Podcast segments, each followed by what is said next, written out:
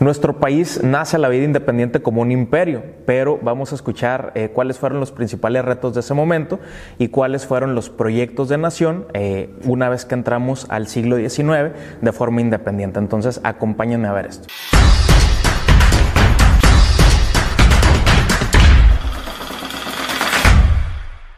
En nuestro país, cuando se formalizó el proceso de independencia y obtuvimos el acta de independencia del Imperio Mexicano, hubo cuatro proyectos de nación. El primero de ellos se conoce como el proyecto liberal, es decir, los liberales querían una república federal. ¿Qué significa eso? Que el territorio del imperio o del país recién independizado, eh, se dividiera o se fraccionara en estados libres y soberanos, tal cual es el caso que tenemos nosotros hoy en la actualidad, y eh, eso significa que eh, cada estado debe tener un gobierno propio, debe tener una ley propia, es decir, debe tener una constitución y que puede tomar sus propias decisiones. Paréntesis, por ejemplo, si tú revisas tu acta de nacimiento, eh, no importa en el lugar de la república en el que hayas nacido, te hayan registrado, en la parte superior debe decir eh, el nombre del estado.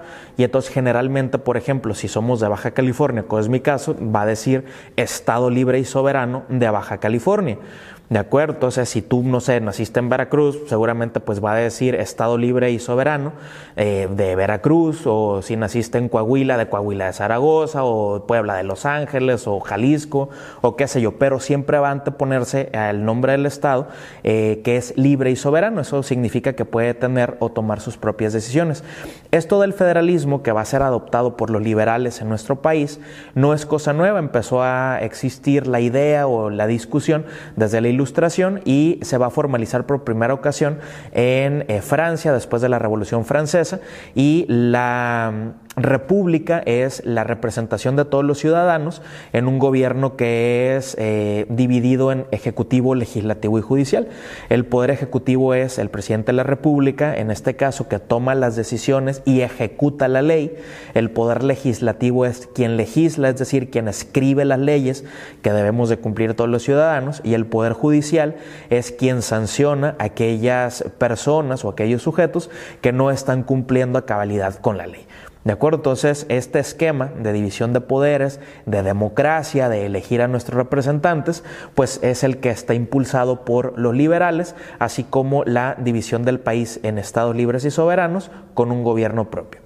Otro de los proyectos de nación es el conservador. El conservador pues eh, pretendía que se extendiera todavía la influencia y el dominio de la corona española sobre eh, suelo mexicano para seguir conservando algunos de los privilegios que tenían en el pasado. Entonces principalmente aquí entra la iglesia y entra el ejército. El tercer proyecto de nación se conoce como monárquico. Eh, en algún momento, por ejemplo, cuando recién nos independizamos, había la idea o estaba la idea en el ambiente de que eh, siguiéramos siendo una monarquía, pero ya no dependiente de España, entonces sino una monarquía mexicana. Y la primera opción para gobernar, eh, lógicamente, era Fernando VII, que era el rey de España. Eh, ¿Por qué no se le ofreció el trono a alguien más? Porque se supone que los reyes son reyes por derecho divino, es decir, porque Dios, de entre toda la bola de personas que había alrededor, pues los elige para que sean los gobernantes de determinado espacio geográfico. Entonces, el proyecto de nación monárquico, pues pretendía que Fernando VII viniera a gobernar, eh, ya ahora, por ejemplo, la corona mexicana, cosa que pues nunca ocurrió, ¿no? Y el cuarto y último de los proyectos de nación se conoce como el imperial.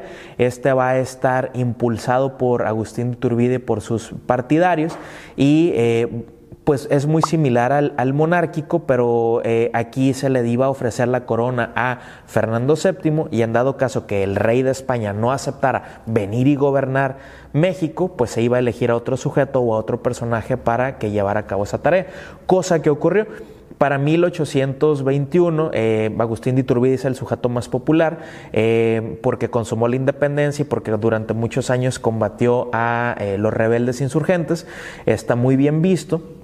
Y entonces él junto con sus partidarios va a estar impulsando eh, el establecimiento del imperio hasta que lo logran. Agustín de Iturbide entonces se eh, conoce como el primer emperador mexicano, es Agustín I y la coronación eh, se llevó a cabo en la Catedral Metropolitana de la Ciudad de México en 1821.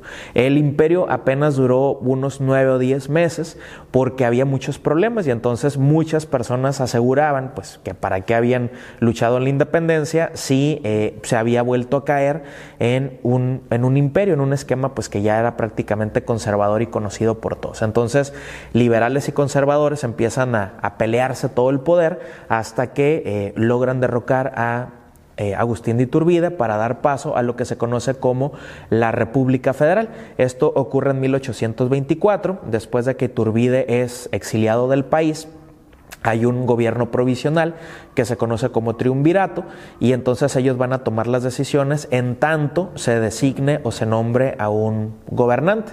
Y entonces eh, para 1824 nace la constitución de 1824 que nos eh, hace una república federal y fue el primer, el primer triunfo de los liberales ya en México en la época independiente. Entonces, ¿por qué es importante esa constitución? Porque es la que nos da el nombre que actualmente tenemos.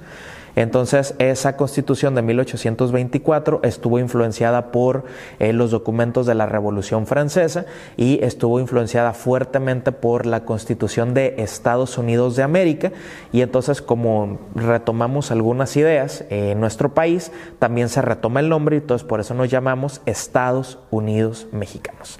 ¿De acuerdo? Entonces, ¿por qué? Porque somos estados libres y soberanos y entonces cada quien toma sus decisiones, incluso, por ejemplo, si un Estado de la República quisiera separarse, lo puede hacer, ¿de acuerdo? Únicamente tiene que cumplir pues con un proceso legal para que pueda llevar a cabo eh, esa, esa, tarea, ¿no? Entonces, eh, por eso nos llamamos Estados Unidos mexicanos y entonces estamos en un esquema de federación o de república. Entonces, nos vemos en la próxima.